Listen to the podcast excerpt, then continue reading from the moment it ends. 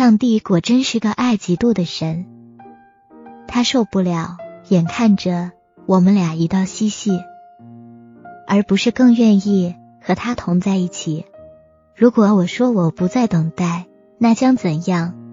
如果我冲开肉体的闸门逃走，向你奔去，那将怎样？如果我错掉这凡人的躯壳，看看哪里被他伤害，那将怎样？也就够了。